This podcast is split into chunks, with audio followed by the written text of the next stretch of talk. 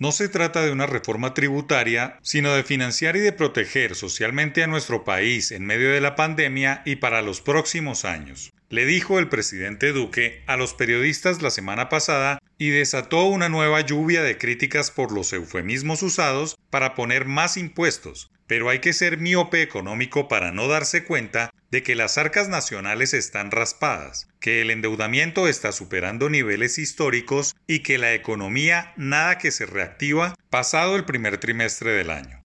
Es urgente que se acuda a conceptos como solidaridad de ingresos y que se desarrolle una suerte de sensibilidad tributaria sobre cuánto están dispuestos a pagar de nuevos impuestos, bien sea una empresa o una persona natural.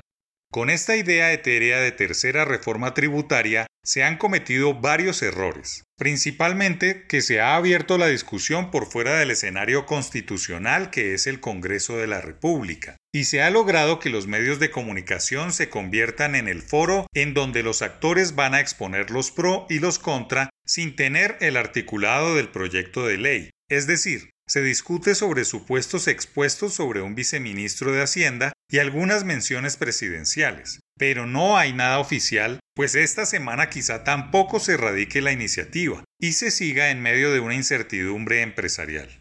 El segundo error en la estrategia mediática es que no se han tejido aliados de peso entre los gremios de la producción, pues muchos de ellos son conscientes de la solidaridad tributaria, pero caen en su tradicional bipolaridad tributaria, al pedir una reforma estructural, pero al ver sus ambiciones se pasan a la oposición. Otra arista que chuza por cómo se ha manejado el tema es la que tiene que ver con los partidos políticos, que están concentrados en las cabezas de listas para el Congreso que se elige en marzo, y ven cómo los impuestos no es un tema que les haga ganar votos, más bien destruye seguidores. Ni siquiera el partido de gobierno ni sus aliados en el Congreso han salido a defender nada de la reforma tributaria, antes destruyen cada idea aludida a la Comisión de Expertos Internacionales convocada por el Ministerio de Hacienda. El cuarto error es que iniciativas poderosas como combatir la evasión no son la piedra angular, ni mucho menos el ahorro en el gobierno central, elementos que se supone van dentro de la tercera reforma tributaria. Lo cierto es que aún hay tiempo para acompañar al gobierno nacional como quien apoya una causa solidaria, en función de más recursos para el gasto social creciente derivado de la pandemia.